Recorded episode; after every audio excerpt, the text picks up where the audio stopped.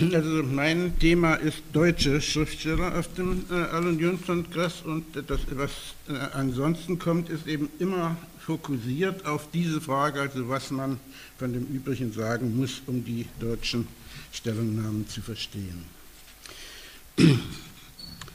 Herzfeldes Intervention.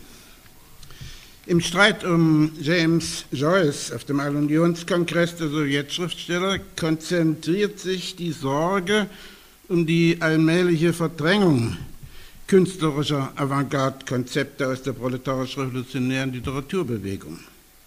Deshalb spielte in der Wahrnehmung des Kongressverlaufs außerhalb der Grenzen der Sowjetunion diese äh, Frage nach äh, James Joyce eine viel größere Rolle als auf dem Kongress selbst. Für die Teilnehmer und besonders für die delegierten äh, Sowjetschriftsteller standen ganz andere Probleme im Vordergrund. Auf den ersten Blick handelt es sich bei diesem Streit nur um den kritischen Einwand eines ausländischen Teilnehmers, nämlich des kommunistischen Verlegers Wieland Herzfelde, gegen eine These von Karl Radek im Referat über die moderne Weltliteratur und die Aufgaben der proletarischen Kunst. Radek, ein bekannter außenpolitischer Journalist, Außenpolitiker auch und ehemals namhafter Funktionär der Komintern, hatte den irischen Schriftsteller James Joyce und seinen Roman Ulysses als ein Beispiel für den Verfall der kapitalistischen Weltliteratur angeführt. Dessen Werk, meinte er, sei nichts als ein von Würmern wimmelnder Misthaufen, der mit einer Filmkamera durch ein Mikroskop aufgenommen wird. Zudem sei der Autor Joyce auch kein objektiver Chronist, weil die nationalrevolutionäre Bewegung des irischen Kleinbürgertums für ihn nicht existiere. Schon die Wortwahl verrät, dass Radek damit gezielt und massiv gegen Auffassungen polemisiert, literarische Experimente dieser Art seien für die proletarische Literatur, wenn nicht wegweisend, so, so doch nutzbare Techniken, um die Welt von heute zu durchschauen die künstlerische Qualität der proletarischen Literatur zu steigern. Dahinter stand eine seit Jahren nicht abreißende Debatte unter den linksorientierten Schriftstellern. Ich verweise nur darauf, dass Bertolt Brecht den Ulysses im Jahr 1928 als ein Buch hervorgehoben hat, das die Situation des Romans verändert habe und als Sammlung verschiedener Methoden der Betrachtung, wie etwa der Einführung des inneren Monologs, ein unentbehrliches Nachschlagewerk für Schriftsteller geworden sei. Und im gleichen Jahr wertet Johannes R. Becher im Vorwort zu Karl Grünbergs Roman Brennende Ruhr das Buch von Joyce als einen großartigen Versuch und ein Experiment in Richtung des Lebens. Ein Jahr später heißt es dann, freilich etwas zurückhaltender, mit dem Einbruch von Joyce sei der Typus Roman, wie wir ihn heute kennen, erledigt, weil sich der Apparat der Romanschriftsteller als restlos veraltet erwiesen habe. Das epische Genre sah Becher in einer grundlegenden Umwälzung begriffen. Und auf dem Moskauer Kongress selbst verwies Sergei Tretjakow, verantwortlich für Auslandsarbeit des Schriftstellerverbandes, in seiner Rede darauf, dass es im Jahr 1933 auch in der Sowjetunion zwischen dem Kritiker D.S. Mirsky und Sewolod Wisniewski, dem Autor der optimistischen Tragödie, einen heftigen Streit um Joyce gegeben habe. Zugleich merkt er jedoch kritisch an, kaum einer habe in Russland das Buch tatsächlich gelesen, weil es noch nicht übersetzt war. Worum geht es hier? In der Zeitschrift Literatur nie Kritik war Wischnewski dem Vorwurf des Kritikers Mirsky entgegengetreten, einige sowjetische Autoren imitierten nur kritiklos die Stars der bürgerlichen Literatur des Westens, wie etwa den James Joyce oder den Amerikaner Dos Passos, und stellten damit ihre eigenen sowjetischen Positionen in Frage. Der Dramatiker Wischnewski dagegen sah in seinem Aufsatz Ihr müsst den Westen kennen in James Joyce den größten Neuerer unter den zeitgenössischen Schriftstellern. Der Roman Ulysses mit der Beschreibung eines einzigen Tages aus dem Leben eines durchschnittlichen Menschen, des irischen Annoncenakquisiteurs Leopold Bloom sei eine völlig schonungslose Abbildung der Menschen der kapitalistischen Epoche. Joyce, schreibt er, geisele mit großer satirischer Kraft die bürgerliche Gesellschaftsordnung, enthülle die ungewöhnlichen Geheimnisse des menschlichen Seins und der menschlichen Psyche am Ausgang einer Epoche. Eben damit habe er ein wütendes Gebellfer der bürgerlichen Presse ausgelöst, was zum Boykott des Verlags und Verboten des Buchs geführt habe. Der Roman sei wichtig zum Studium der Sitten und der Psyche jener Mittelklasse, die die große Kaderschmiede für Krieg und Faschismus darstelle. Und deshalb, schreibt Wischnewski, sei nichts Reaktionäres an den Bemühungen, die glänzenden Kunstmittel dieses realistischen Autors für den Kampf gegen die kapitalistische Welt zu nutzen. Radeks Kongressrede positionierte sich also sehr eindeutig in einer ganz aktuellen Auseinandersetzung. Die Kritik Herzfeldes, Chef des Malix Verlags und Herausgeber der Zeitschrift Neue Deutsche Blätter, zielte darauf zu verhindern, dass sich eine solche autoritär vorgetragene Sicht in der sowjetischen Öffentlichkeit als verbindlich durchsetzt und die Experimentierfreudigkeit proletarisch-revolutionärer Autoren im Westen blockieren könnte. Deshalb ist das Hauptargument seiner Kritik an Radek, man dürfe den Künstlern das Experimentieren nicht verbieten. Die schriftstellerische Methode von Joyce aber sei ein Experiment. Ein Experiment, die innere Zeit, die Gefühle, Assoziationen, Träume und Reflexionen in ihren regellosen Nebeneinander als die eigentliche psychische Realität des Menschen literarisch zu erfassen und sie zugänglich zu machen. Auch wenn Joyce als bürgerlicher Schriftsteller kein Vorbild für proletarische Autoren sein könne, als einer, der die Wahrheit sucht, müsse man ihn ernst nehmen. Und vor allem im Bewusstsein seiner Grenzen von ihm lernen. Radeks Replik im Schlusswort zu seinem Referat war schroff und konfrontativ. Dass Joyce ein großer Künstler sei, bestreite er nicht, doch widerspreche Herzfelds Urteil, Herzfeldes Urteil der grundlegenden Richtung der sowjetischen Literatur, denn hier gehe es gerade darum, die Sowjetschriftsteller von der Betrachtung des eigenen Inneren weg auf die großen Tatsachen von heute zu lenken. Der Politiker Radek argumentiert also nicht literarisch, sondern politisch. Es geht um Grundsätzliches. Um das Typische im Individuum herauszuarbeiten, meint er, brauche es keinen Joyce. Dazu reichten Balzac und Tolstoi als Vorbilder aus. Das Interesse für Joyce sei ungesund und führe proletarische Schreiber auf einen falschen Weg. Denn dessen Eigenart bestehe nicht in seiner literarischen Technik, sondern im Inhalt seines Werkes und der sei ein Spiegelbild des Reaktionärsten, was das Kleinbürgertum aufzuweisen habe.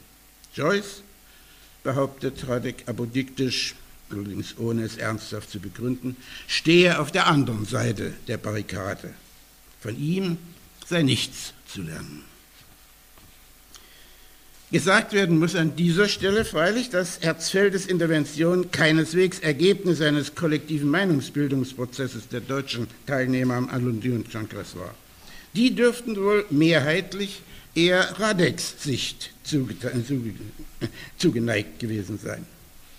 Übrigens auch Johannes R. Becher gehörte inzwischen zu diesen äh, Kritikern und äh, distanzierte sich auch auf dem Kongress indirekt, aber deutlich von Herzfelde.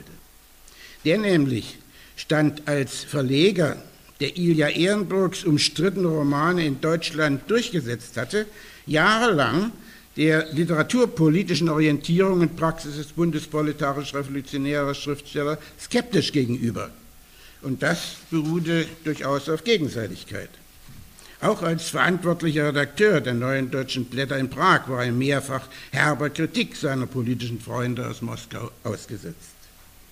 Der polemische Einspruch war seine persönliche Initiative und widersprach den programmatischen Leitlinien des Bundes in den beginnenden 30er Jahren sehr deutlich. Nach der Vertreibung seiner Wortführer aus Hitlerdeutschland änderte sich das nicht wesentlich. Und deshalb darf man wohl Herzfeldes Vorstoß auch als Versuch sehen, in dieser offenen Situation auf künftige Entwicklungen in der deutschen proletarisch-revolutionären Literaturbewegung Einfluss zu nehmen. Denn unter den Mitgliedern des Bundes herrschte nach der Errichtung des Naziregimes einige Verwirrung und man suchte nach neuen Wegen. Zwar wurde unter ihnen in Deutschland und in den verschiedenen Exilländern allmählich eine gewisse politische und literarische Konsolidierung ihrer Organisation spürbar, aber welche endgültige Richtung sie unter den neuen Bedingungen einschlagen würde, war im Sommer 1934 noch keineswegs entschieden. Immerhin galt es für Parteikommunisten noch immer als Trotzkismus, von einer Niederlage der revolutionären Arbeiterbewegung zu reden. Noch war die These vom Sozialfaschismus zur Kennzeichnung der Sozialdemokratie gültige Parteilinie, die bestenfalls vorsichtig beschwiegen oder umgangen werden konnte. Noch gingen viele Genossen entsprechend der parteioffiziellen Orientierung vom baldigen revolutionären Sturz Hitlers aus. Und der politische Inhalt des Antifaschismus wurde noch immer durch die Alternative Faschismus oder Kommunismus bestimmt. Das heißt, von einem Räte- bzw. Sowjetdeutschland als dem strategischen Nahziel des antifaschistischen Kampfes. Man darf nicht vergessen, in Moskau traf sich im Sommer 1934 zum ersten Mal nach Hitlers Regierungsantritt und der Verfolgungswelle gegen Kommunisten und andere Hitlergegner eine nennenswerte Zahl bekannter proletarisch-revolutionärer Autoren aus Deutschland auf diesem Kongress. Vom Kongress erwarteten sie Orientierungen für ihre künftige Arbeit. Man darf annehmen, dass die Einladungen auch unter dem Gesichtspunkt erfolgt, erfolgt waren, eine ausstehende Verständigung über die nächsten Aufgaben vorzubereiten. Doch nicht alle Eingeladenen waren äh, erschienen. Anna Segers etwa trat ihren Platz an Peter Merin, Otto Merin, ab, weil sie für ihren neuen Roman recherchierte. Und auch Egon Erwin Kisch schickte nur ein Grußschreiben. Von irgendeiner offiziellen Zusammenkunft der deutschen Parteischriftsteller am Rande des Kongresses ist auch nichts bekannt geworden sodass man wohl davon ausgehen muss, es habe seitens der Komintern und der Internationalen Vereinigung revolutionärer Schriftsteller noch keine verbindlichen Festlegungen gegeben. Schließlich diente der Kongress zur Gründung des sowjetischen Schriftstellerverbandes und der Verkündung seiner literaturpolitischen Programmatik nach innen und außen.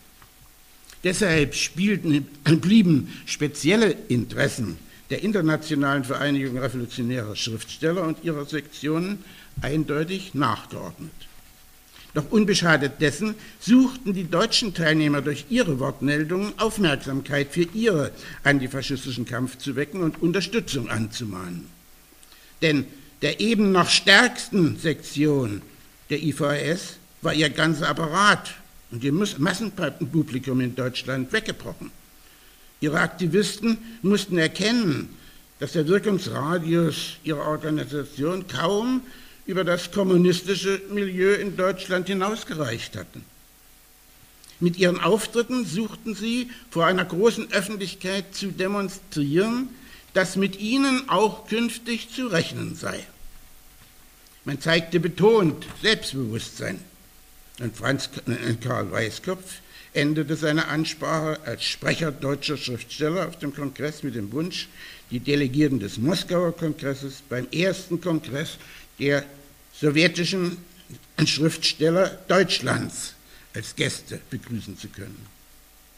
Freilich zeigten ihre Reden auch, dass die unausgetragenen Widersprüche aus der Vorhitlerzeit weiterwirkten und die Vorstellungen der Redner im Einzelnen stark differierten.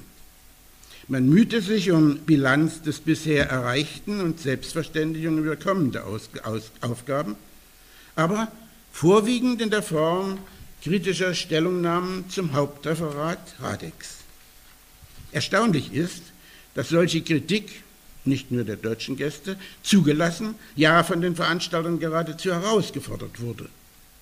In dieser Tatsache spiegelt sich vermutlich das ungeklärte Verhältnis zwischen dem neuen sowjetischen Schriftstellerverband und der Internationalen Vereinigung revolutionärer Schriftsteller.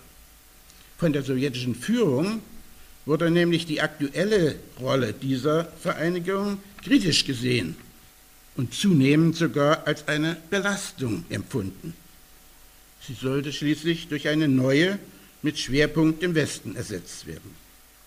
Auf dem Kongress selbst wurde das in Sergei Tretjakows Rede schon angedeutet, als er ausdrücklich davon sprach, die Bezeichnung revolutionäre Schriftsteller sei zu eng gefasst und sie baue eine Schranke auf vor denen, die als Antifaschisten und Verbündete zu uns kommen. Ingenieure der Seele. Einige Überlegungen zum Allunionskongress, der als Ganzes ja nicht Gegenstand meiner Betrachtung ist. Mit der Gründung des Verbandes der Sowjetschriftsteller wurde die Konsequenz aus dem ZK-Beschluss der KPDSU vom April 1932 gezogen, der die Auflösung aller Sonderorganisationen der Schriftsteller und Künstler verfügt hatte.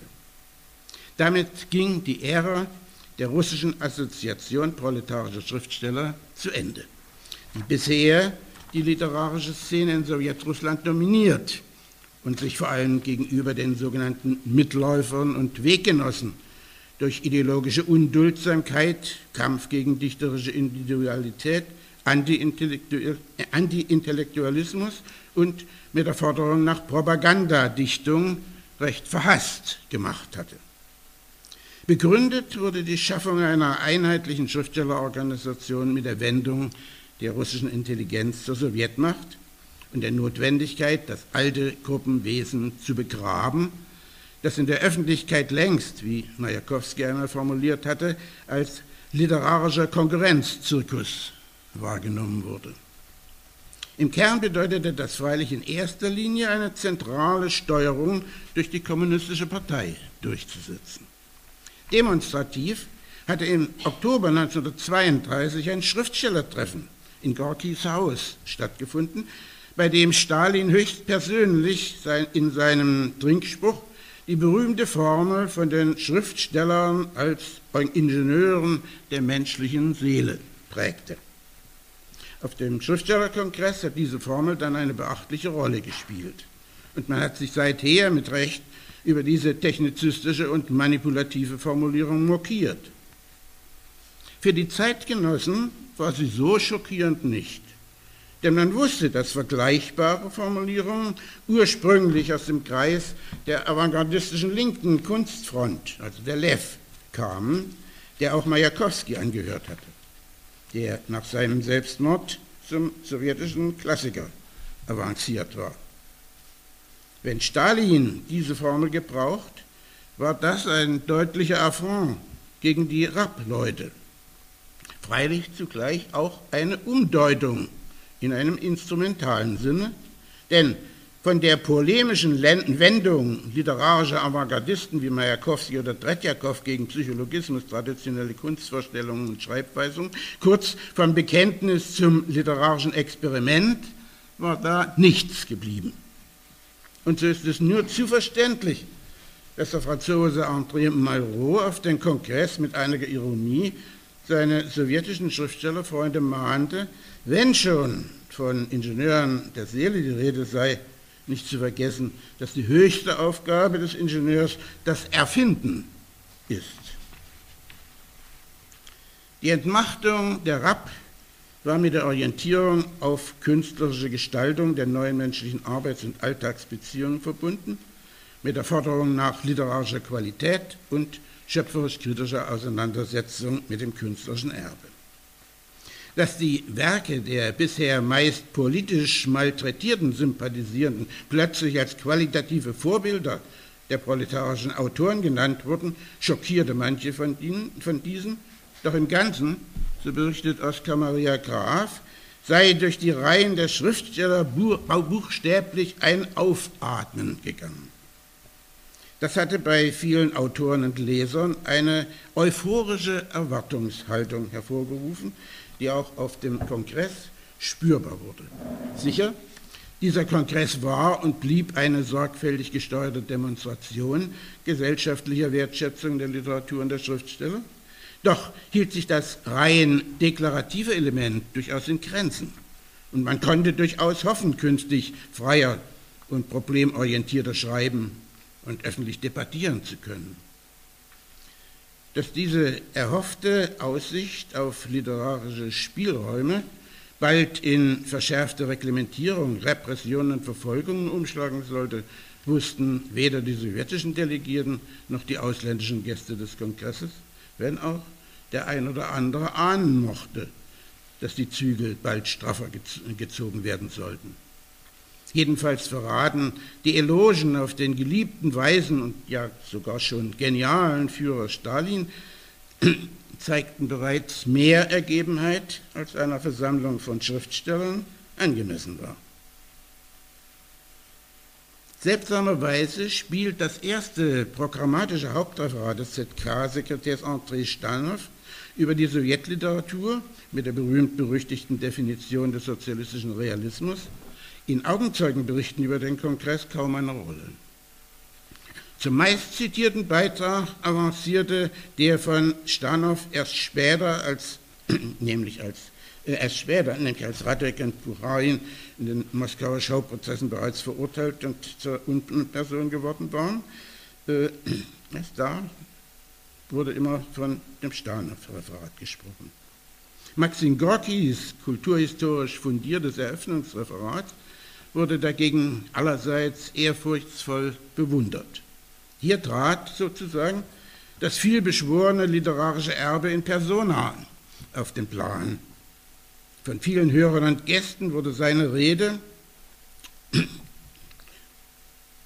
wenn ich auch glaube zu Unrecht, äh, auch als langatmig, wenn nicht als langweilig empfunden, als eine Pflichtübung für die Zuhörer. In der Sache aber war es nicht mehr und nicht weniger als eine Art gedankliches Vermächtnis der Jahrhundertgestalt Gorki. Er war der einzige Schriftsteller, dem eins der zentralen programmatischen Referate anvertraut war.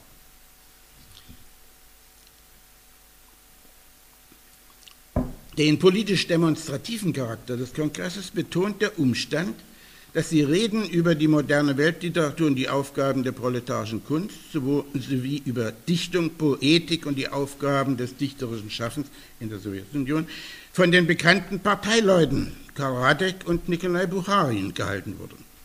Man hatte sie offenkundig gewählt, damit die programmatischen Beiträge nicht von Vertretern der ehemaligen literarischen Gruppierungen kamen.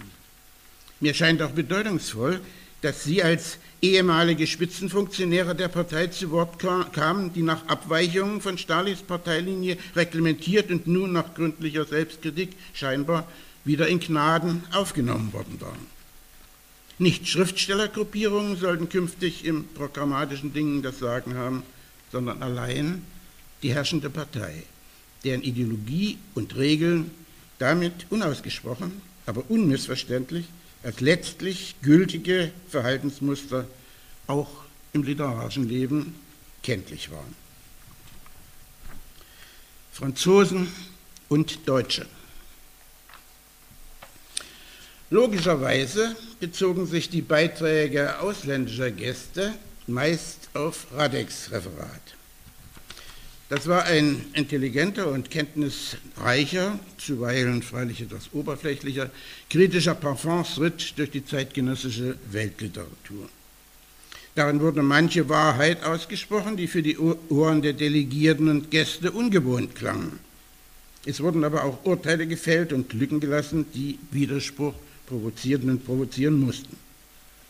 Radek ging davon aus, dass die Literatur der Gegenwart eine bürgerliche Literatur sei allerdings eine Literatur im Verfall, welcher gegenwärtig nur die Sowjetliteratur Paroli bieten könne.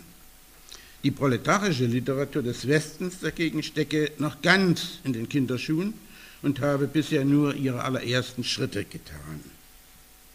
Ausdrücklich betont der Redner, kein Literaturpapst zu sein. Und er bekennt sich offen dazu, nicht ästhetische Kriterien, sondern das Verhältnis zu historischen Ereignissen wie Weltkrieg, Oktoberrevolution und Machtantritt der Faschisten zum Maßstab seines Urteilens zu machen. Schwerpunkt seiner Überlegungen ist die Spaltung der Weltliteratur, äh, die in der kapitalistischen Krise äh, eingesetzt habe und sich zuspitze. Die Weltbourgeoisie, meint er, habe ihre Monopolstellung in der Weltliteratur eingebüßt. Neben der Literatur des verfallenden Kapitalismus existiere heute die neue proletarische Literatur und zwischen beiden die Literatur der Schwankenden. Darunter versteht er diejenigen, die sich gegen Kapitalismus, Krieg und Faschismus wenden, aber noch vor den Konsequenzen einer proletarischen Revolution zurückscheuen. Ihnen gilt nun seine besondere Aufmerksamkeit. Denn, meint er, heute stünden Schriftsteller, die die kapitalistische Zivilisation und die bürgerliche Demokratie kritisch betrachten, vor der Alternative, den Weg zum Proletariat zu finden oder unweigerlich im Lager des Faschismus zu landen. Die literarische Welt müsse wählen zwischen der Revolution des Proletariats und der präventiven Konterrevolution, des Monopolkapitalismus, also des Faschismus. In seinem fragmentarisch gebliebenen Reisebericht gibt nun Oskar Maria Graf seinen Eindruck wieder, auf dem Kongress seien die Franzosen hofiert und gefeiert worden, weil die Staatenlenker der Sowjetunion ihre Hoffnungen auf Frankreich und die dort sich formierende Volksfront setzten, nachdem Deutschland für sie verloren war. Das ist sicher richtig beobachtet. In seinem Grußwort an den Kongress konnte Louis Argon darauf verweisen, dass sich in Frankreich tausende Intellektuellen zu einem Kampfbündnis mit Sozialisten und Kommunisten zusammengefunden hatten. Die Repräsentanten dieses Bündnisses auf dem Kongress waren zudem Männer mit hohem literarischem Ansehen und auch mit politischem Einfluss bei großen Teilen der französischen Intelligenz. Und das bestimmte nun auch ihr persönliches Auftreten. In der Debatte zu Gorkis Referat setzten Jean-Richard Bloch und André Malraux sehr selbstbewusst ihre Themen, die bei aller Anerkennung für die Gastgeber doch im Wesentlichen auf eine Mahnung hinausliefen, Literatur nicht zu bevormunden. Bloch trug seine These vom Künstler als einem Späher vor, der Gleichgewichtsschwörungen im individuellen und sozialen Leben aufdeckt. Während Malraux mehr Vertrauen zu den Schriftstellern anmahnte und sich ausdrücklich gegen eine Verneinung der Psychologie wandte. Für ihn lag die entscheidende Kulturleistung des Schriftstellers im ästhetischen Bewusstsein, Bewusstmachen des Seelischen und zwar des Seelischen mit seinen widerspruchsvollen und unerwarteten Seiten. Die wahrscheinlich nachhaltigste Kontroverse auf dem Kongress provozierte Radek, als er an Jean-Richard Bloch gewandt, die französischen Schriftsteller nachdrücklich aufforderte, die Idee des Individualismus zu überwinden. Denn diese Idee des Individualismus sei das Band, das noch schwankende Schriftsteller mit dem anderen Lager, dem Lager der Bourgeoisie, also verknüpfe. Eine solche Sicht konnte Bloch natürlich nicht akzeptieren, denn er verstand sich ohne Abstrich als revolutionäre Schriftsteller in der Tradition der französischen Revolution und ihrer Losung Freiheit, Gleichheit und Brüderlichkeit. Die Idee der Persönlichkeit, betonte er in seinem Beitrag, sei ein fester Bestandteil dieser französischen Volkstradition Sie findet sich jedoch heute an der Kreuzung zweier Wege. Der eine führt zum Individualismus, zu kapitalistischer Ausbeutung und Vernichtung der Persönlichkeit, der andere zum Kommunismus und einem neuen Bild der Menschenwürde. Und deshalb formulierte er als seine Gegenposition Persönlichkeit ja, Individualismus nein. Wie Oskar Maria Graf berichtet, wurde diese Formel auf dem Kongress sofort zum geflügelten Wort. Und fortan wurde sie wie eine Offenbarung verkündet. Selbst Radek stimmte in seinem Schlusswort der Forderung zu, den Individualismus, also die Gemeinschaftslosigkeit, von der Achtung vor der Persönlichkeit zu unterscheiden. Mit dem Vorbehalt, freilich, die Revolution könnte sich nicht in allen Etappen mit der Persönlichkeit befassen. Diese verbale Einigung, so scheint mir, ging allerdings nicht in die Tiefe. Und die schon erwähnte Weigerung Radeks in der sowjetischen Literatur den Blick nach innen zu tolerieren, hat wohl in dieser bleibenden Differenz ihre Wurzel. Beinahe hätte es zu dieser Debatte auch einen deutschen Beitrag gegeben, denn Klaus Mann hatte die Auseinandersetzung mit Erregung verfolgt. Dieser Streit, notierte er, sei das Interessanteste am Kongress. Und er hatte sich sogar schon Notizen zu einer Rede gemacht. Dass er sie wohl nicht halten werde, schreibt er gleich dazu. In seinen Notizen beklagt er die Vernachlässigung des Metaphysischen in dieser Debatte. Er mag nicht hinnehmen, dass im grenzenlosen Optimismus sozialistischer Weltverbesserung über den sozial lösbaren Fragen die unlösbaren gering geschätzt und vergessen werden. Die Schmerzen der Liebe, die Einsamkeit der Individuation oder das Rätsel des Todes. Verstört notiert er eine Begegnung von Malraux mit russischen Arbeitern, die ihn auslachten, als er sie nach ihrer Beziehung zum Tode fragte. Er mag es nicht hinnehmen, die Trauer, die für ihn ein Urgefühl des Lebendigen war, als kleinbürgerlicher Marotte oder gar als Defetismus gewertet zu werden, weil der Faschismus die tragische Stimmung protegiert. Denn so Klaus Mann, auch der Kampf gegen solchen Missbrauch durch den Faschismus wecke Kräfte zum Kampf gegen ihn und stehe dem Streben nicht entgegen, die lösbaren Fragen im sozialen und politischen Kampf auch zu lösen. Seine Hoffnung ist in einer vernunftsvoll geordneten Welt, wenn die Zeit des heroischen Aufbaus und der äußeren Gefährdung vorbei ist, wieder über solche Dinge sprechen zu können, ohne als reaktionär zu gelten. Weil er spürte, mit solchen Gedanken auf diesem Kongress einen peinlichen Skandal auszulösen, sparte er sich, sie sich auf für den, seinen großen Bericht aus Moskau in seiner Zeitschrift Die Sammlung.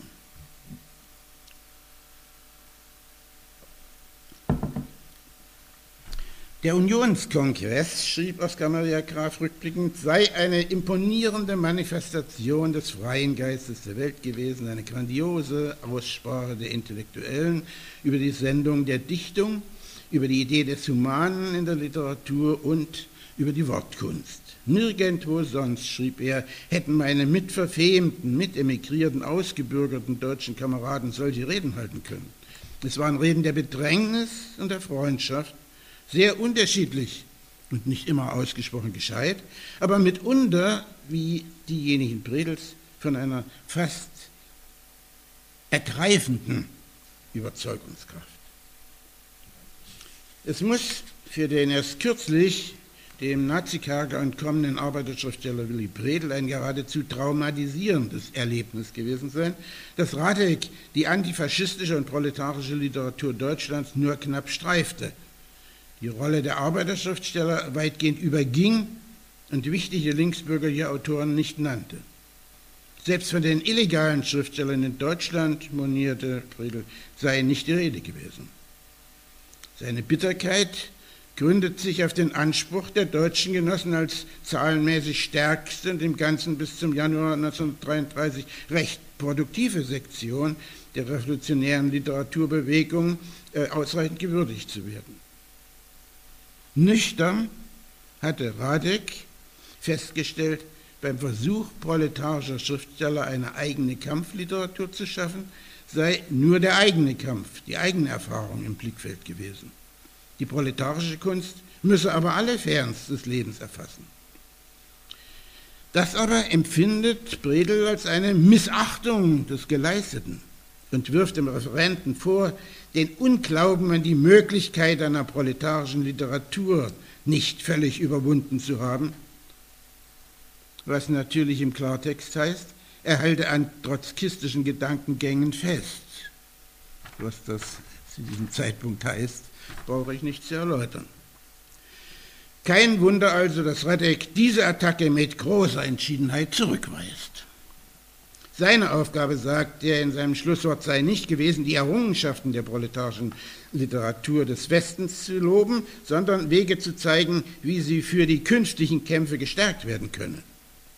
Noch habe sie bei ihren ersten Schritten kein großes Meisterwerk vorzuweisen, das wert sei, in Millionen Exemplaren unter die Massen verbreitet zu werden.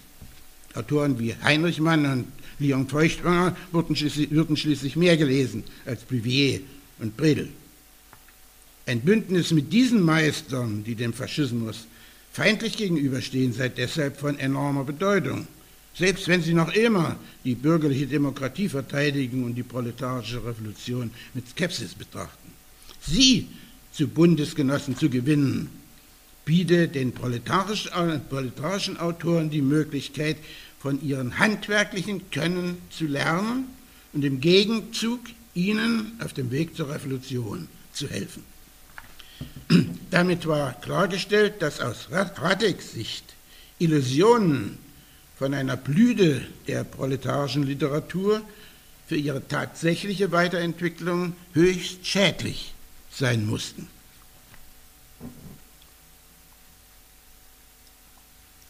In der Sache war das sicher richtig. Denn die deutsche proletarische Literaturbewegung hatte bei allen unleugbaren Erfolgen in den Jahren vor Hitler kaum international bekannte Schriftsteller in ihren Reihen. Ihre Leserschaft beschränkte sich weitgehend auf deutsche Arbeiter und linksintellektuelle Kreise. Ihre Bündnisbeziehungen zur linksbürgerlichen Intelligenz waren durch Unduldsamkeit und ideologische Abgrenzung belastet und schlossen die literarische Prominenz nahezu aus. Genau besehen war damals nur der Name Egon Erwin Kisch als rasender Reporter weltläufig, während Bechers Ruf als Expressionist längst verblasst war und man ihn nur noch innerhalb der kommunistischen Kreise kannte. Einer Seger stand erst an der Schwelle literarischen Ruhms und Bertolt Brecht wurde zwar in Europa schon wahrgenommen, galt aber bei vielen seiner proletarisch-revolutionären Kollegen als linksgerichteter Autor, den man mit starkem Vorbehalt zu begegnen hatte. Die Franzosen dagegen konnten mit Malraux nach dem Kongress und Entregy zu Hause literarische Sterne erster Größe vorzeigen. Der Putschversuch der Rechten im Februar hatte Massen mobilisiert und eine beachtliche antifaschistische Intellektuellenbewegung ins Leben gerufen. Kein Wunder, dass sich die Aufmerksamkeit des Kongresses auf sie konzentrierte. So kam Oskar Maria Graf zum Ergebnis, Deutschland spielt keine Rolle hier. Wir laufen so nebenher mit. Der linke, aber unabhängige Bayer nahm das mit Ironie und Gelassenheit aber für die Vertreter der schwer bedrängten deutschen Schriftstellerorganisation war es gegenüber der eigenen Partei und der antifaschistischen Öffentlichkeit lebenswichtig, nicht in den Ruf zu kommen, abgehängt und ohne jedes Hinterland zu sein. Wie weit die Themen der individuellen Erwiderungen von Willy Bredel, Theodor Plivier und Friedrich Wolf im Kreis der Genossen abgesprochen war, ist nicht bekannt. Was wir dank des Berichts von Oskar Maria Graf wissen, ist, dass die kritischen Beiträge zu Radeks Referat in einer nächtlichen Sitzung mit Parteivertretern beraten und gegenüber den Entwürfen beträchtlich abgeschwächt worden sind. Die konkrete Kritik an Radeks Referat durfte ja nicht zur Konfrontation mit den Gastgebern führen. Drei Reden und Bechers Programm. Dass Johannes R. Becher sich bemüht hat, Diskussionsbeiträge der deutschen Gäste zu organisieren, ist belegt. Ob er Einfluss auf die Rednerliste nehmen und Thematik und Inhalt der Beiträge beeinflussen konnte, ist das ist unbekannt. Doch wir wissen, dass er schon 1933 als Vorsitzender des Bundessekretar und Sekretariatsmitglied der Internationalen Vereinigung und auch verantwortlicher Chefredakteur der deutschen Ausgabe der Zeitschrift Internationale Literatur briefliche Kontakte mit linksliberalen und bürgerlichen Hitlergegnern unter den Schriftstellern aufgenommen und auf Reisen in die westlichen Exilländer Gespräche mit einigen von ihnen geführt hat. Er vor allem wusste, wie wichtig neben dem programmatischen und organisatorischen Fundament die öffentliche Wahrnehmbarkeit der deutschen proletarisch-revolutionären Literaturbewegung war, um ihr, um ihr auch neue Wirkungsmöglichkeiten erschließen zu können. Seinen proletarischen Bundesfreund und Widersacher Bredel brauchte er freilich nicht zu animieren, auf dem sowjetischen Kongress aufzutreten, denn dem war das Herz voll von seinen Erlebnissen und dem Schicksal der Märtyrer des Widerstands. Er war, äh, es, war sicher, es war sicher in Bechers Sinn, wenn Brödel die Vielfalt der deutschen antifaschistischen und proletarischen Literatur Revue passieren ließ, doch reaktivierte Bredel damit äh, auch äh, die Widersprüche innerhalb der deutschen proletarischen, äh, äh, revolutionär-proletarischen Literaturbewegung äh, aus, den späten, aus der späten Weimarer Zeit. Der Autor des Romans Die Prüfung sieht die antifaschistischen Schriftsteller vor allem als Agitatoren und Organisatoren der proletarischen Revolution und löste sich nur langsam von einer solchen verengten Perspektive. Sein alter Vorwurf, Becher und sein Kreis unterschätzten und vernachlässigten die Arbeiterschriftsteller, war nahezu unausrottbar. Beispielsweise billigte er durchaus nicht, dass Becher die Einladung des pazifistischen Autors Albert Ehrenstein zum Kongress veranlasst hatte, statt einen aus dem Kreis der eigenen Genossen zu wählen. Und wenn Bredel am Schluss seiner Rede behauptet, die besten Köpfe und größten Künstler sammelten sich bereits um die proletarischen Schriftsteller, dann war das eine höchst optimistische Aussage, die bestenfalls verfrüht, wenn nicht weitgehend ein Wunschdenken war. Auch Friedrich Wolf geht in seiner Kongressrede von einer ungebrochenen Kontinuität der proletarisch-revolutionären Dramatik aus, wenn er die ihm wichtige Fehlstelle bei Radek moniert. Ihm geht es weniger um eine Polemik als um den programmatischen Aspekt, nämlich die Klarstellung, dass die Lebenswirklichkeit in den imperialistisch-faschistischen Ländern des Westens das politische Kampftheater erfordere. Denn das antifaschistische Drama müsse Antwort auf die dringlichen Fragen der verzweifelten, suchenden, hoffenden und sich formierenden Massen geben. Auch in der großen Form müsse es demonstrieren, demaskieren, alarmieren und Wirkung erreichen. Freilich mittels künstlerischer Qualität. Dabei kann Wolf auf, eigen, auf, sein eigenes Stück Professor Mamlock verweisen, das in Warschau schon hundertmal gespielt worden war. Was er nicht erörtert, ist, dass das politische Theater des Westens, das er so entschieden propagiert, in Deutschland verboten und anderswo, anderswo marginalisiert war, sei es durch Restriktionen oder durch kommerziellen, kommerziellen Druck. Die Kontinuität, auf die er setzte, war in der Realität ja unterbrochen. Von Massenwirkungen konnte außerhalb der Sowjetunion schon längst nicht mehr die Rede sein. Da war Albert Ehrenstein in seinem ansonsten nicht sonderlich gehaltvollen Beitrag realistischer, wenn er die Verlage des Gastlandes aufforderte, den Emigranten unter die Arme zu greifen und dringlich darum bat, deutsche Bücher herauszugeben, um zu retten, was den faschistischen Machthabern preisgegeben ist. Bleibt der letzte kritische Beitrag eines Deutschen zu Radek Safarat die Rede Theodor Pliviers über Kriegsliteratur. Hier hat es sich Radek wirklich etwas leicht gemacht.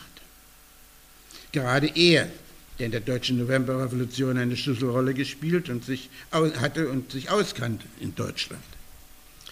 Er hatte zwar Plivier als Autor des Buches über des Kaisers Coulis erwähnt, aber ein schiefes Gesamtbild entworfen, das Plivier nun mit seinem Beitrag korrigieren wollte. Zum einen belegt Plivier, dass schon während des Weltkriegs eine Literatur der Anklage gegen den Krieg als Ausdruck der Antikriegsstimmung der Massen entstanden sei. Und zum anderen besteht er darauf, dass neben Erich Maria Remarques im Westen nichts Neues zumindest Welterfolge der Antikriegsliteratur wie Jaroslav Hascheks Schwäg oder Arnold Zweigs Grisha die gleiche Beachtung verdienten, weil sie die Probleme des Krieges und des Militarismus schärfer erfassen als Remarque. Und zum Dritten vermag er den pauschalen Vorwurf nicht zu akzeptieren, die proletarisch-revolutionäre Literatur habe ihre Aufgabe verfehlt, solange die vorhandenen Bücher, wie etwa Adam Schauers Vaterlandslose Gesellen, nicht zur Kenntnis genommen werden. Es gebe heute, so sein Fazit, nicht nur eine beachtenswerte bürgerlich-pazifistische Literatur, sondern auch proletarisch-revolutionäre Schriftsteller, die in ihren Büchern Qualität mit Klarheit verbinden. Im Schlussteil seiner Rede appelliert er dann an die deutschen Schriftsteller. Seit dem Scheiterhaufen vom Mai stehe die bürgerliche Kulturwelt vor der Alternative, Selbstmord zu begehen oder den Weg zum Proletariat zu finden. Das bedeutet in Deutschland Gleichschaltung oder Emigration und illegalen Kampf. Jeder Schriftsteller müsse sich politisch entscheiden, ob er Lakai des Faschismus sein oder an die Seite des kämpfenden Proletariats treten will.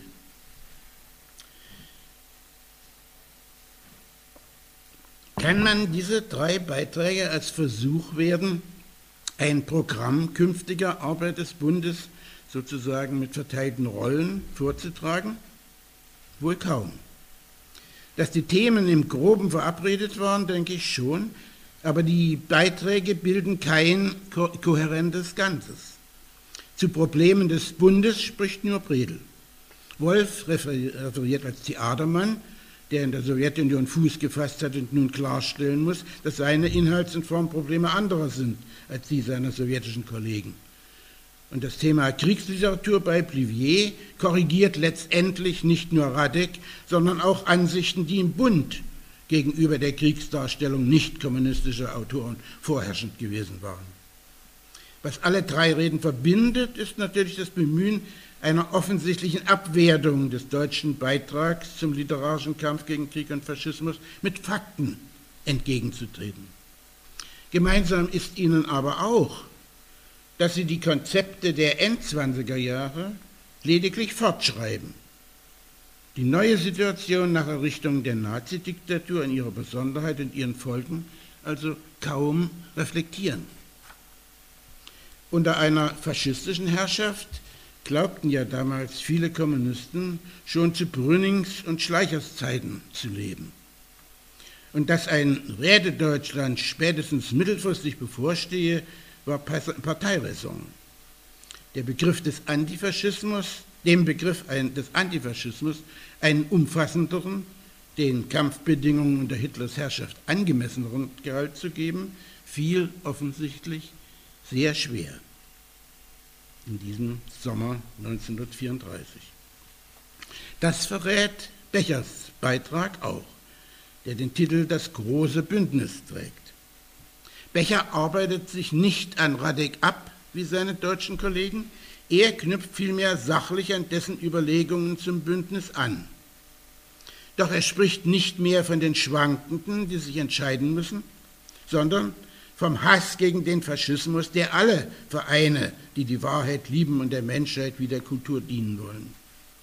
Indem er sich auf Dimitrov, den Helden des Reichstagsbrandprozesses, beruft, markiert er deutlich die Zäsur des Januar 1933. Wir werben, sagt er, für das Bündnis aller ehrlichen Hasser des Faschismus und der Kulturbarbarei und für den gemeinsamen Kampf aller Feinde des Faschismus, aller Widersacher neuer mörderischer Kriegsgräuel. In diesem Zeichen heißt es weiter, strecken wir allen humanistischen Schriftstellern den literarischen Vertretern der realistischen Vernunft, allen Suchern der Wahrheit die Hand entgegen. Das ist eine vollkommen neue Diktion, die zunächst wenig Gegenliebe unter seinen Genossen fand. Besonders Bredel verabscheute sie. Aber sie demonstriert eine Haltung, die auch die Grundstruktur äh, seiner Rede bestimmt. Am Anfang steht die durchdachte Skizzierung der allgemeinen, äh, der allgemeinen Charakterzüge der faschistischen Kunst in Deutschland. Es folgt die Erläuterung der eigenen Bewegung, ihrer zwei Quellen und des Standes ihrer Entwicklung, die anders als bei Radek beschrieben wird, die Schwächen des Anfangs seien überwunden. Daneben steht nun eine Charakteristik der umworbenen Partner, personifiziert in Heinrich Mann und Leon Feuchtwanger, die schon Radek hervorgehoben hatte. Und sie werden als Vertreter eines Realismus vorgestellt, der sich von den Erinnerungen an Ideen der französischen Revolution und der Aufklärung nähert und in der Gegenwart zu der Einsicht führt, das Zeitalter des Kapitalismus sei zu Ende. Mit Zustimmung zitiert Becher die Formulierung Heinrich Manns, die antifaschistische Literatur, und zwar die beider Bündnispartner, sei eine geistige Vorwegnahme des künftigen Deutschland. Becher gibt den Traum von Rätedeutschland noch nicht auf. Aber der Umstand, dass auch Mann dieses künftige Deutschland als ein sozialistisches sah, enthob Becher in seiner programmatischen Rede der Notwendigkeit, seine Zielvorstellungen verbal genauer zu bestimmen und gab ihm die Gelegenheit, damit Offenheit für nicht kommunistische Partner zu signalisieren. Während in den anderen deutschen Redebeiträgen immer von der notwendigen Entscheidung für das Proletariat die Rede war, sucht Becher gemeinsame Grundlagen des Bündnisses im Humanismus – der sich freilich, wie er betont, im Lager des Kämp der kämpfenden Arbeiter als ein streitbarer proletarischer Humanismus reicher und zukunftsträchtiger erweise, als er überlieferte. Das Erbe dieses bürgerlichen Humanismus, das Werk der klassischen Dichter und Philosophen, werde beim Niedergang der Bourgeoisie besonders durch den Faschismus missbraucht und geschändet, sodass künftig die Sache der klassischen deutschen Kultur die Sache des klassischen Gedankens und der klassischen Dichtung endgültig denen übergeben sei, die die Zukunft in ihren Händen trage, den deutschen Arbeitern.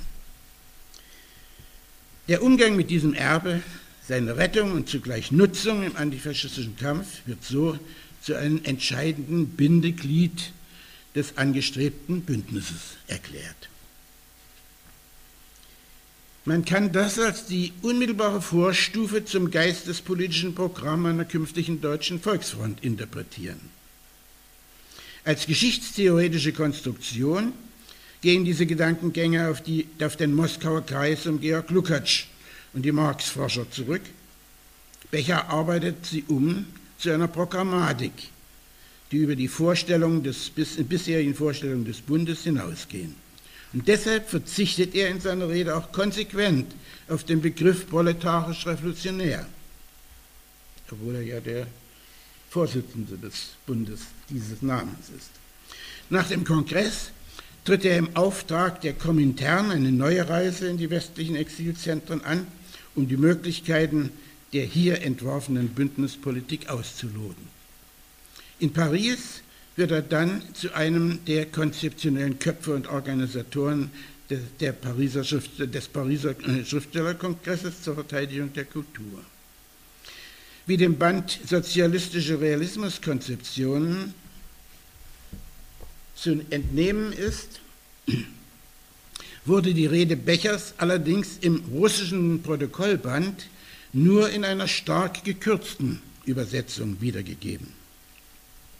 Ich vermute, dass die Redakteure des Protokolls bei den Lesern den Eindruck vermeiden wollten, Bechers programmatischer Text sei als ein weiteres offiziöses Hauptreferat aufzufassen. Dieser Eindruck sollte vermieden werden, denn was er als Konzept vortrug, hatte sich als Kurs durchaus noch nicht durchgesetzt. Denn der siebente Weltkongress der kommunistischen Internationale ein Jahr später erst beschloss die neue äh, taktische und strategische Linie. Ich habe jetzt noch ein kurzes äh, Kapitel. Äh, ich könnte ja Schluss machen oder könnte leider. Ich kann nicht. Gut. Also der letzte äh, Abschnitt heißt Sozialistischer Realismus noch, aus, noch auslegungsfähig. Unter den deutschen Gästen hatte Ernst Toller eine eigenständige Position. Wie viele linke Autoren trat er für die Verteidigung der Sowjetunion ein, hatte aber seine Schwierigkeiten mit den neueren Tendenzen kommunistischer Kunstpraxis und Kunstlehren. Wahrscheinlich veranlasste ihn der große Aufsatz von Georg Lukács gegen den Expressionismus in der Moskauer Zeitschrift Internationale Literatur, zu seinem Plädoyer für den vielgelästerten Expressionismus, der zu seiner Zeit revolutionäre Funktionen erfüllt habe. Als Emigrant appelliert äh, Toller an die Gastgeber, die Tore des Landes für antifaschistische Künstler weit zu öffnen, auch wenn ihre Werke nicht alle ideologischen Forderungen erfüllen. Und damit dürfte er einige Verärgerung ausgelöst haben bei seinen Gastgebern. Wir wissen, dass die Aufnahme äh, von äh, Emigranten in der Sowjetunion äußerst, äh, restriktiv erfolgte. Aber wenn er sich zur politischen Dichtung bekennt und zugleich davor warnt, sie mit Propaganda zu verwechseln, die sich dichterischer Mittel bedient, dann rannte er auf diesem Kongress offene Türen ein. Denn Nikolai Bucharin damals Chefredakteur der Regierungszeitung Isvestia, machte sein Referat zu einer Verteidigung der Poesie gegen Rhetoren, Gelegenheitsdichter und Vulgarisatoren. Der vorherrschenden Tendenz zur Agitationsdichtung stellte er die These gegenüber, die Bedeutung der Poesie für die Gesellschaft liege in der Aneignung und Wiedergabe von Erfahrungen sowie, sowie in der Charakterbildung, in der Erzeugung einer spezifischen Gruppenpsychologie. Damit wachse sie zeitweise in die Rolle eines außerordentlich wirkungsvollen Kampfmittels hinein. Als Material des dichterischen Schaffens verlangt er die ganze Vielfalt des Lebens zu erfassen, alle Konflikte, Schwankungen, Niederlagen und Richtungskämpfe in einer Vielfalt der poetischen Form zu zeigen, die vereint sind durch den großen Stil oder die Methode des sozialistischen Realismus. Seine Interpretation dieses Schlagworts erweist sich als weltoffen und weitherzig und geht von der unzertrennlichen poetischen Einheit intellektueller und emotionaler Willensmomente aus. Damit zielt er auf einen neuen Typ des Menschen, dessen Intellekt und Willen nicht gespalten sind, der die wirkliche Welt erkennt, um sie zu verändern. Eingeschlossen ist die ganze Welt seiner Emotionen bis hin zu einer neuen Erotik. Bucharins sozialistischer Realismus gibt der Lyrik Raum, ist einer, der zu träumen wagt und das auch soll, natürlich auf der Grundlage der realen Entwicklungstendenzen. Für seine Sicht ist es bezeichnet, dass er im Schlusswort die Zustimmung des tschechischen Dichters Wideslav Nesval zu seinen Überlegungen akzeptiert, obwohl dessen Rede nichts anderes war als eine Skizze der surrealistischen Poetik. Jede Kanonisierung einzelner Autoren lehnt Bucharin ab, besteht aber auf der poetischen Qualität der literarischen Produktion, auch der Tendenzpoesie, der sogenannten Agitki. Die bloße Nacherzählung von Leitartikeln und kurzen operativen Schlagworten weist er unnachsichtlich von der literarischen Bühne weg.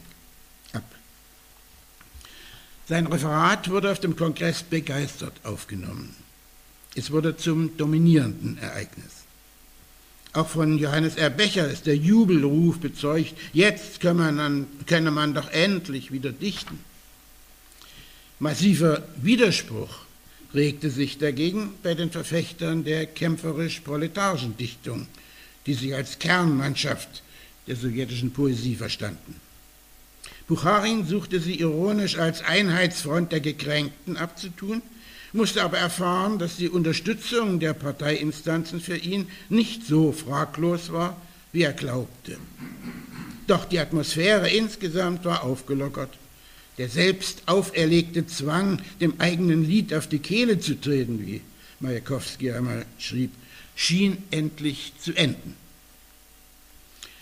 Auch unter den Deutschen unterhielt man sich nach Oskar Maria Grafs Zeugnis unter den, über die Kongressdebatten eifrig und lebhaft. Man sprach über Wortkunst und über das vernachlässigte Erbe. Und wenig später auch über Bechers erste formstrenge neue Sonette. Soweit ich sehen kann, gab es unter den deutschen Teilnehmern keine größeren Debatten über die zentrale Formel vom sozialistischen Realismus als der verbindlichen Methode. Man übernahm den Begriff relativ problemlos. Noch wurde er als konsensbildend und konsensfördernd empfunden. Von der ausgrenzenden Scholastik der späteren Jahre war noch nichts zu spüren. Die Haltung der sowjetischen Betreuer und Vermittler hat da sicher nachgeholfen, mögliche Zweifel zu zerstreuen. So schrieb etwa Sergei Tretjakow an Bertolt Brecht, der Kongress sei bedeutungsvoll gewesen und biete viel, viel Stoff für die literarische Prognose. Vor allem Gorki habe die Frage des sozialistischen Realismus gut angefasst, als er sagte, der Begriff sei von vielen auf mancherlei Arten erklärt und bewiesen worden. Der wirkliche Beweis seiner produktiven Wirkung liege aber in ihren nächsten Büchern. Das gebe diesem, Eindruck, ein, äh, diesem Ausdruck eine mehr in die Perspektive gerichtete Bedeutung. Das blieb freilich eine Hoffnung, mehr nicht. Tretjakow, wir wissen es, starb 1939 in der Haft, beschuldigt, ein japanischer Agent zu sein. Schließen möchte ich mit einem Zitat aus Ladislav Hedelos Bucharin-Biografie. Dort heißt es über Bucharins Rede auf dem Allunionskongress, Freisetzung und Förderung von Individualität waren für ihn die Voraussetzung für die Freilegung von Schöpfertum und die Meisterung der neuen Technik. Stalin ging den entgegengesetzten Weg. Die Psychologie der belagerten Festung wurde unter seiner Regie, zur Staatsdoktrin. Dankeschön.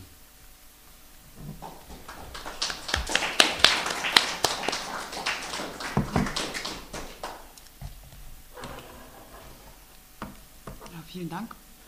Gibt es Fragen? Anmerkungen zum Vortrag von Professor Schiller.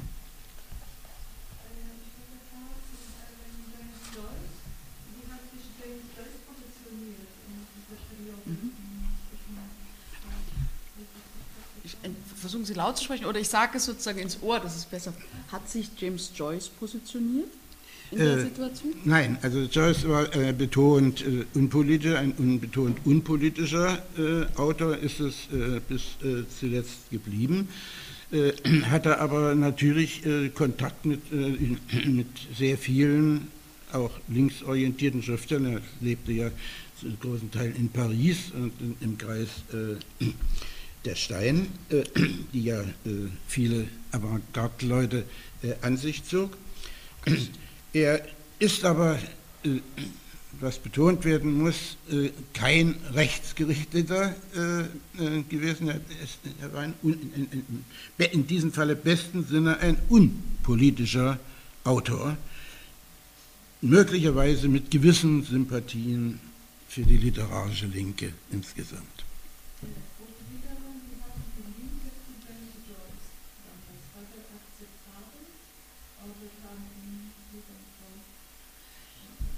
Andersrum das Verhältnis der Linken zu James Joyce? Naja, das äh, habe ich ja versucht äh, äh, zu erläutern, war äh, sehr, sehr widersprüchlich. Also egal, ist, ist es wirklich äh, so, ursprünglich in den 20er Jahren ähm, ging man davon aus, weil hier eben ein neue literarische Methoden und eine neue Strukturierung des Romans vorgeschlagen wurde. Und der Roman war ja nun mal das zentrale äh, Genre. Bei Becher ist es etwas anders. Äh, man hat ihn, wie Becher sagte, als ein Experiment in Richtung des Lebens äh, empfunden, weil er neue Methoden, die menschliche Psyche literarisch zu analysieren, äh, gegeben hatte. Äh, Joyce äh, war ja durchaus stark von äh, Freud beeinflusst, wenn auch nicht im engeren Sinne ein Freudianer. Aber er arbeitete mit dem ihm verfügbaren Material, wobei man sagen muss, der Roman ist zwar 22 erschienen, äh, aber im Grunde schon äh, um 14 rum äh, geschrieben worden. Also zum Teil vom Konzept her noch aus der Vorkriegszeit stammend. Daraus ergibt sich jetzt, dass die, ein Großteil ein Großteil, nicht alle, der avantgardistisch eingestellten linken Autoren äh, ihn sehr, äh, Joyce sehr stark geschätzt haben, eben als den, der sozusagen Tore aufgetan hat. Äh, und äh, äh, Brecht hat ihn, hat ihn sogar, hat ihn sogar, ich habe es zitiert, als Nachschlagewerk gebracht. Unter den Linken war zum Beispiel Ehrenburg einer derjenigen, die am äh, stärksten für, für diese produktive Aufnahme äh, plädiert haben. Ehrenburg war also immer ein linker Schriftsteller. Äh, Hartfield war sein Verleger, er hat ihn in Deutschland durchgesetzt, aber in der Sowjetunion war Ehrenburg natürlich bis äh, 32, also bis zur Wendung, äh, ein ungern gesehener. Er war ursprünglich emigriert, äh, aber hatte dann hatte dann seinen Frieden gemacht und sich für die Sowjetunion ausgesprochen, war von wichtigen Leuten auch akzeptiert, aber dass er offen, öffentlich auftreten konnte auf einem Kongress, wie, wie dem Unionskongress, war natürlich ein, eine Sensation ein Ereignis und diese, diese große Rede Ehrenburgs ist, äh, ist ein der Kernstücke äh, dieses Kongresses, wenn ich ihn unter literaturgeschichtlichen Gesichtspunkten sehe, die die sowjetische Literatur äh, betrifft. Aber das ist nun gerade die Seite, die Herzfelde von den im engeren Sinne äh, proletarisch-revolutionären trennt. Äh, und sogar äh, äh, theoretisch denn unter den proletarischen Revolutionären der Endzwanziger und beginnenden 30er Jahre spielte, spielte Lukács eine sehr große Rolle und äh, für den war das natürlich äh, äh Dekadenz. Insofern kann man hier nur antworten. Es gab zumindest zwei, wahrscheinlich mehr Richtungen, die sich ernstlich mit Joyce beschäftigten. Äh, und ansonsten muss man genau hinsehen, wie äh, jeder äh, Schriftsteller mit ihm umging. Weil ich Becher ausgeklammert habe. Für Becher war zum Beispiel die Tatsache, dass der alte Roman zu Ende war, ein Signal, dass man also den Roman äh, äh, dass die Lyrik eine, große, eine größere Rolle spielen müsse, dass also nicht mehr der alte Roman, sondern die Lyrik oder das Epos, wie er seinen großen Plan nannte, was ja im Grunde ein großer Gedichtzyklus ist, aber er hat es ja aufgefasst als ein Epos. Äh, man kann sich nur darüber streiten, es ist ein Epos. Lukács hat es, hat, hat es als Epos genommen hat er es gemacht, um seinen Freund äh, Becher zu loben oder meinte er es wirklich? Von seinem Konzept her hätte es eigentlich Lukács nicht so interpretieren äh, dürfen. Also insofern, so ganz einfach ist es im Einzelnen äh, nicht, aber im Groben gibt es diese zwei Richtungen. Die Frage äh, der Stellung zum, äh, zu Joyce ist letzten Endes die Frage der Stellung zum literarischen, zum literarischen Avantgardismus. Wird er akzeptiert oder wird er äh, abgelehnt. Wobei eben die besondere Zwischenstellung dieses Kongresses ist, dass äh, gewisse äh, Ergebnisse des, der Avantgarde akzeptiert wurden, aber unter Abschneiden ihrer eigentlichen Hochzeit. Also dass, dass Majakowski äh, äh, sich totschießen musste, um zum Klassiker ernannt zu werden, ist das eine. Aber das andere ist, dass er Klassiker nur wurde, äh, um den Preis, dass die gesamte, dass seine gesamte Theorie und die Richtung, die literarische Richtung, die er vertrat, äh, abgeschnitten und verleugnet wurde. Es wurde plötzlich eine Kontinuität Majakowskis zur klassischen Literatur aufgemacht, die er ja gerade massiv bekämpft hatte. Und insofern also, äh, muss man genau hingucken. Also sozusagen. Äh, es ist, nat ist, ist natürlich eine, eine, eine, eine, Tücke, wenn Stalin äh, den Ingenieur der menschlichen Seele propagiert. Ich habe es erläutern versucht. Also eine rein taktische, taktische Überlegung, übrigens keine, keine schlechte. Ich möchte wissen, welcher, welcher PR-Mann das erfinden hat. Ich habe da noch eine Frage. Ja, das kurz, wo wurde Joyce nochmal veröffentlicht äh, in der Sowjetunion? Bitte? Also wurde Joyce später nochmal veröffentlicht auf Russisch in der Sowjetunion? Äh, also ich, bin, ich nehme an, dass ja, aber ich weiß, bin da nicht. Also so, so, so ich bin kein, bin kein, bin kein, bin kein Slavist. Ich kann mich hier nur stützen auf die Dinge, äh, die da zu lesen sind. Also zu der Zeit, als äh, Tretjakow seine, seine Rede hielt, waren genau, also Wischne und Wischnewski sein, sein, äh, seinen Aufsatz geschrieben hatte, waren 30 Seiten. Waren 30 Seiten äh, aus dem Roman übersetzt veröffentlicht. Das war alles, was, man, was der normale Sterbliche, der das Original nicht lesen konnte, äh, kennen konnte. Ich habe da noch eine Frage gesehen zu dem Problem, das du angeschnitten hast, dass eine noch relativ freie Diskussion über äh, formale äh, Prinzipien und äh, Fragen der künstlerischen Gestaltung möglich war fällt mir auch ein, ich habe vor längerer Zeit mich mal ausführlich mit Standards Rede befasst. Ja. Also da fällt auf, einerseits diese Definition des sozialistischen Realismus, die dann also große Schule gemacht hat, Andererseits betont er noch die Mannigfaltigkeit der Formen und Stile in äh, seinem Referat. Also das ist doch noch eine Situation, wo auch die, äh, die offizielle Parteilinie noch nicht diese Formalismusdebatte angebracht hat, die dann Jahre später äh, die große Mode wurde. Also das, das, muss man etwas, das muss man etwas differenzieren. Die äh, Polemik äh, gegen den Formalismus äh, gab es auf dem Kongress durchaus. Und zwar vor allen Dingen sogar bei Bucharin. Bucharin aber trennte noch sehr deutlich zwischen der Literar, Literar äh, theoretischen Richtung des russischen Formalismus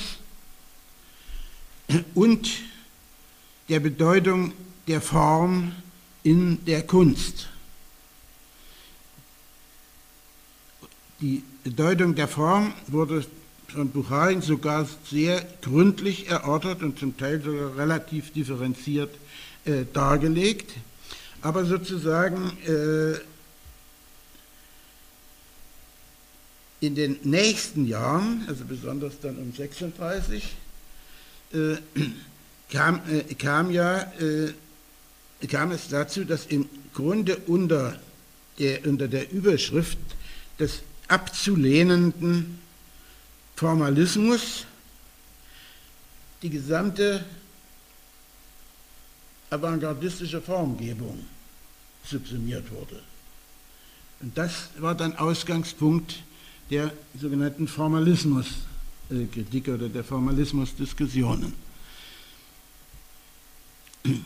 Also, äh, es ist eben das Seltsame, dass für den Zeitgenossen natürlich immer noch mitklang, wenn Formalismus kritisiert wird, ist es also eine Kritik der Literar literaturwissenschaftlichen Richtung des Formalismus, des russischen Formalismus, über den man sich ja durchaus streiten kann, wobei ich allerdings betonen möchte, dieser russische Formalismus ist, ist natürlich nichts weniger als irgendetwas Reaktionäres. Es ist, eine, es ist ein großer, ein großer literaturwissenschaftlicher Entwurf, von dem wir heute noch eine Menge lernen können. Nur äh, hatte, er, hatte er eben seine Begrenzungen, insofern er in, in, die, in, in die Formanalyse äh, in der Formanalyse sozusagen gesellschaftliche Kontexte noch weitgehend ausklammerte. Und sozusagen modernere äh, Theorien haben, haben, hier eine äh, Änderung geschaffen. Wir haben den Formalismus eigentlich immer nur als den Schwachsinn äh, äh erlebt, äh, der sozusagen in den 50er Jahren und allerdings schon anfangend äh, beginnend in den, in, in, in den 30er Jahren äh, übermittelt wurde als Überbetonung der Form. Aber das hat natürlich nichts mit dem Ausgangspunkt dieser Frage. Der Ausgangspunkt ist die, Literar, äh, äh, literaturtheoretische Richtung des russischen Formalismus. Und das ist eine, eine, eine Richtung, die der Analyse der Form in der literarischen Reihen eine, eine besondere, einen besonderen Wert gibt und ohne die moderne äh, Literaturwissenschaft im Grunde nicht denkbar ist. Wenn diese ganze Geschichte nicht auf ihre Weise am Vorabend äh, des, der groß angelegten Versuche, die Künste zu kommandieren, äh, ihr ungeheuer traurig könnte, müsste man ja sagen, das alles hat auch einen Aspekt unfreiwillig vorkommen. Ähm, und, und vor allem auch angesichts dessen, dass, dass auch bei den äh, aufgeschlossenen Leuten, nicht mal bei Dollar, wenigstens kommt nichts davon zum Ausdruck, kaum oder gar keine Wahrnehmung davon äh, da ist, dass äh, dieser Text von einem die, die, dieser Roman von einem wunderbaren Humor ist. Die Humorlosigkeit dieser Taktschlägerei ist doch so, äh, äh, angesichts dessen so ungeheuerlich. Naja, man kann das, man kann das jetzt nicht, äh, mhm. man kann es nicht, für, nicht verallgemeinern. Wischnewski ist, ist, ist nur einer, der, äh, also wirklich, der, der, der, äh, der entschieden. Wer das in den 70er Jahren, gerade diese Seite der Sache, anhand einer selbst erlebten Anekdote, ich hoffe, Sie kennen das, ich, das ist erschienen von, von äh, Wieland Herzfelde eine äh, Episode um diese Geschehnisse äh, während des Kongresses, soviel ich mich erinnere, hat während der Kongress lief Wieland Herzfelde einen Artikel ähm, entweder in der Pravda oder in der Svestja zu Joyce geschrieben und wurde vorgeladen äh, von der deutschen Sektion der Komintern. Deswegen wären, äh, mhm. und ich glaube, äh, der, die Anekdote, die sie der, der Herzfelde erzählt, zeugt davon, dass man von der unfreiwilligen Komik dieser ganzen Affäre natürlich eine Wahrnehmung hatte. Er spricht, er erzählt, dass da also hinter einem Schreibtisch, ich glaube, saß der Reimann und hat ihn dazu vernommen, wie er denn dazu komme und dergleichen mehr. Und da hat sich ähm, Herzfelde auf die Debatte oder die, äh, den Dissens zwischen Radek und Praring berufen und dergleichen mehr. Und Reimann drückte auf einen Knopf in seinem Schreibtisch, an seinem Schreibtisch, ich weiß nicht wer daraufhin schreibt, im Stechschritt reinmarschiert kam, irgend, ich weiß nicht welcher, äh, Funktionär des Schriftstellerverbands. Ähm, und äh, Reimann stellte nur die Frage, gibt es Beschlüsse der kommunistischen Internationale äh, zu James Joyce? Und der Betreffende hat nur geantwortet, nein, es gibt keine Beschlüsse der kommunistischen Internationale zu James Joyce, machte kehrt und verließ den Raum. Damit war dieses ganze Verhör erledigt. So berichtet naja, es ist ja eben, es ist ja eben äh, interessant. Mhm.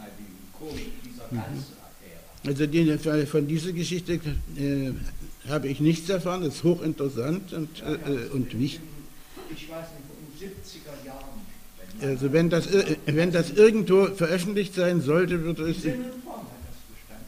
Aha, müsste ich, müsste ich sehen. Das ist hoch, hochinteressant und äh, sehr charakteristisch. Aber ich würde eben immer darauf, darauf bestehen, zu sagen, in der Sowjetunion war der, der wichtigste Mann, der sich für äh, die äh, Rezeption und die, die Beschäftigung mit, mit Joyce äh, ausgesprochen hat, Wischnewski, der Autor der optimistischen Tragödie. Also eines der wichtigsten Revolutionsstücke der russischen Literatur. Hier gab es noch eine Frage. Ja, zu Formalismus. Ich meine, entstanden ist ja diese ganze Diskussion wegen Schostakowitsch, wegen Macbeth. Das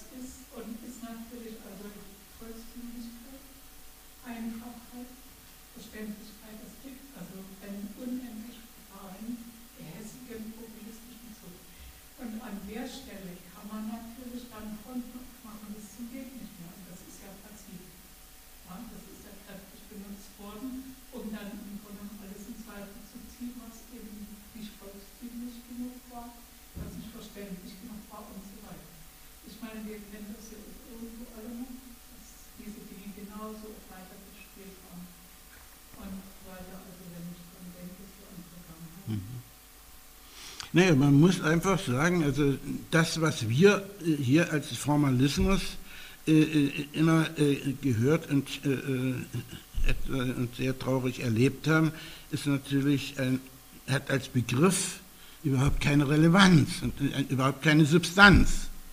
Ja? Gerade deshalb muss man sich aber klar machen, woher es kommt, um überhaupt zu begreifen, was da, was da passiert. Wenn es sonst keine weiteren Anmerkungen gibt, gibt es noch Anmerkungen und Fragen? Vielleicht noch eine? Ja.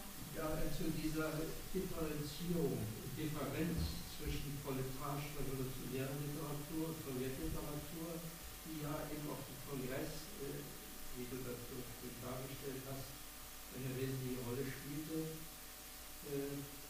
Muss man vielleicht aber auch noch mit bedenken, und ich glaube, in äh, dem Beitrag von äh, Friedrich Wolf kommt das auch besonders zum Ausdruck, dass sich die Schriftsteller, die in den westlichen Ländern, in kapitalistischen Ländern lebten oder äh, schon illegal zu kämpfen hatten, äh, sich bewusst waren, sie sind in einer Kampfstellung, sie sind in einer politischen Kampfstellung, in einer Aktion, ja, zumindest im Versuch einer Aktion, eines Widerstands. Und damit sahen sie, glaube ich, auch eine Differenz eben zur Sowjetunion, in der das Aufbaupathos hochgezogen wurde, in der sozusagen von der Aufnahme der weiten, massenhaften Rezeption äh, der Literatur durch die Werktätigen die Rede war, in der äh, das neue Leben sozusagen angepriesen wurde, das sich äh, nun schon zeigte im Zuge des Aufbaus der Industrialisierung und so weiter. Also dass sie einfach herausstellen wollten, die Schriftsteller aus den kapitalistischen Ländern, sie sind in einer wesentlich anderen Situation noch und müssen in erster Linie an das Kämpfen denken, das sie zu leisten haben. Also ob, ob das nicht auch eine wesentliche äh, Motivation war, um Widerspruch anzumelden gegen äh, die Vorstellung der sowjetischen Gemeinschaft.